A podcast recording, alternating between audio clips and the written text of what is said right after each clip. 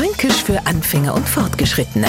Heute ist Pfändler. Was macht der Franke, wenn er Pfändler zeigt? Na, der beschäftigt sich nicht mit der Herstellung von Bratpfanne, weil die meisten Pfändler werden vom Menschen zu, die nun nie im arbeitsfähigen Alter sind, also vor Kinder. Und weil die heutzutage ja praktisch gewöhnt sind, alles zu kriegen, haben sie quasi schon so eine Art Besitzanspruch auf an jeden Wunsch erhoben.